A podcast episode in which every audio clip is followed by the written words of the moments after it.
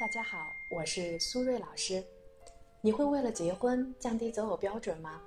我的观点是会，因为我觉得择偶标准是伪命题，只有相处以后才有答案。为什么说择偶标准是伪命题呢？因为如果你环顾四周，你会发现，很多结婚的人，他们现在的伴侣和他们当初设定的择偶标准可能完全不一样。但是他们结婚以后却过得很幸福，而有一些严格按照择偶标准找对象的人，要么是根本找不到完美的对象，一直呢在脱单的路上却无法抵达终点；要么呢是结婚以后发现这个人和想象的完全不一样，原来并不是符合条件的人，就是那个可以给自己带来幸福的人。那为什么会存在这样的情况呢？我觉得关键在于他们的择偶定位不准确。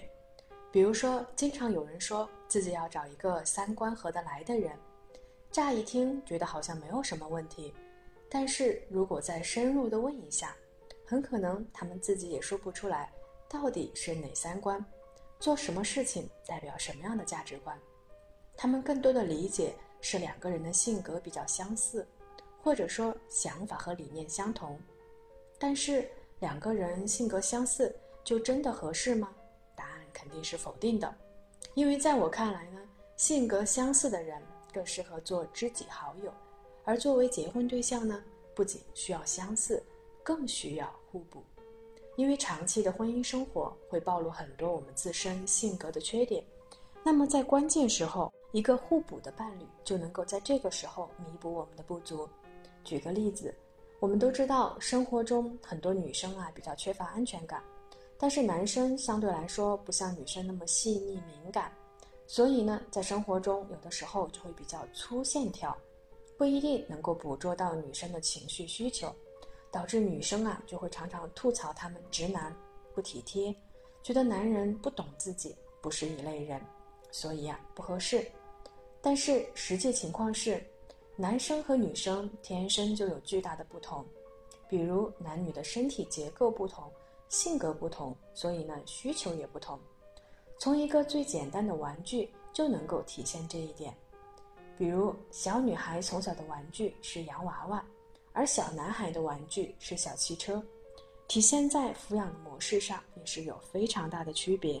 比如说，一般父母呢对于女儿的抚养是更细致的、体贴的。会担心女儿遇到危险，所以啊，总是会嘱咐她：“你要小心一点，再小心一点。”但是在抚养男孩的时候，通常呢是在确保安全的基础上鼓励男孩：“你是男子汉了，你要勇敢一点，再勇敢一点。”由于抚养和教育的方式不同，就会造成男女思维的差异。比如女孩相对会更感性、细腻、敏感，也更容易呢有安全感。而男孩呢，相对更理性、独立、自信，更敢于尝试和冒险。也正是这个差异呢，决定了男性和女性在谈恋爱这个事情上的选择不同。女性的感性思维和风险意识，让他们总想追求稳定，所以呢，把择偶要求一加再加，觉得这样就可以降低失败的风险，但是可能却让自己没有了选择的余地。但是男性呢，则更加理性和务实，所以呢，更注重结果，不会在择偶要求上过于苛刻。只要两个人彼此不讨厌，就会考虑继续发展，所以更容易脱单。这个呢，也是现在的婚恋市场女性啊脱单更难的一个原因。而这个原因的背后，就是因为我们用择偶要求把自己限制住了，因为这些标准并不是给别人的，而是给自己的。将自己圈在了设定好的标准当中，却大大的缩小了自己的择偶范围。而如果我们每降低或者是减少一条择偶要求，就可以使自己的择偶的范围增大很多倍。比如说，我们的身高的要求每高一厘米，我们的潜在对象可能就会少几万人。而当我们把身高的要求呢降低一厘米，我们的潜在对象就会增加了几万人。当我们有了更多的选择，自然也就增加了我们择偶的成功几率。那为什么说需要相处后才有答案呢？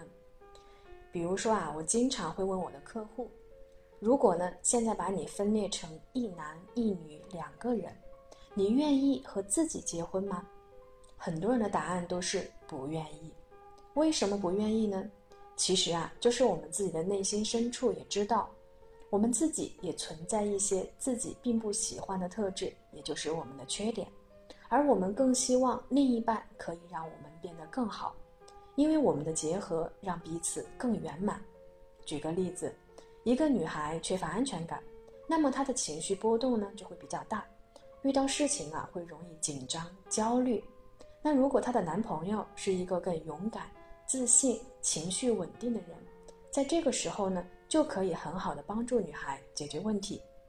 当然，女孩的没有安全感，本质呢也是一种危险意识。那当她的男朋友做事情的时候过于冒进，也能够呢在关键的时候让她更加的冷静和谨慎，避免犯错。这个呢就是零点五加零点五等于一的效果。彼此成就，共同成长。我们再反过来推理一下，如果是两个都没有安全感的人在一起，那么焦虑和不安的情绪就会乘以二；如果是两个胆子特别大的人在一起，那么风险就会乘以二。不管是哪种情况，是不是都挺可怕的？所以啊，综上所述，很多人呢，第一没有搞清楚到底什么是三观，第二没有搞清楚。婚姻生活到底意味着什么？那在这种情况下，他所设定的择偶标准本身就是不靠谱的，因为这个标准是他凭空啊想象出来的。所以我觉得择偶标准就是伪命题。说完了为什么，我们再聊聊应该怎么办。到底应该怎么来设定择偶的标准呢？答案很简单，通过生活中的相处来感受和体会。比如说你们在一起的时候。你觉得轻松和舒服吗？大家注意我的用词，我没有说心动和快乐，并不是说心动和快乐不好，而是说呢，在长期关系中，如果你追求的是刺激，本身啊就会有点极端，就像一个人二十四小时心脏都在狂跳，身体肯定是吃不消的。最重要的是，一个人想要永远快乐，这个愿望太大了。但是我们可以追求安宁和平静，而一个让你觉得不需要刻意做什么就觉得轻松和舒服的对象，就是最好的选择。那我们怎么才能知道？那我们怎么才能知道和这个人在一起是觉得轻松和舒服的呢？是不是就需要在生活中的相处才能判断？这个肯定是不能依靠想象或者网聊来决定的。而一定是需要在现实生活中共同去经历一些事情才能有答案的，所以要为结婚对象降低标准吗？当然要，因为择偶标准是伪命题，相处后才有答案。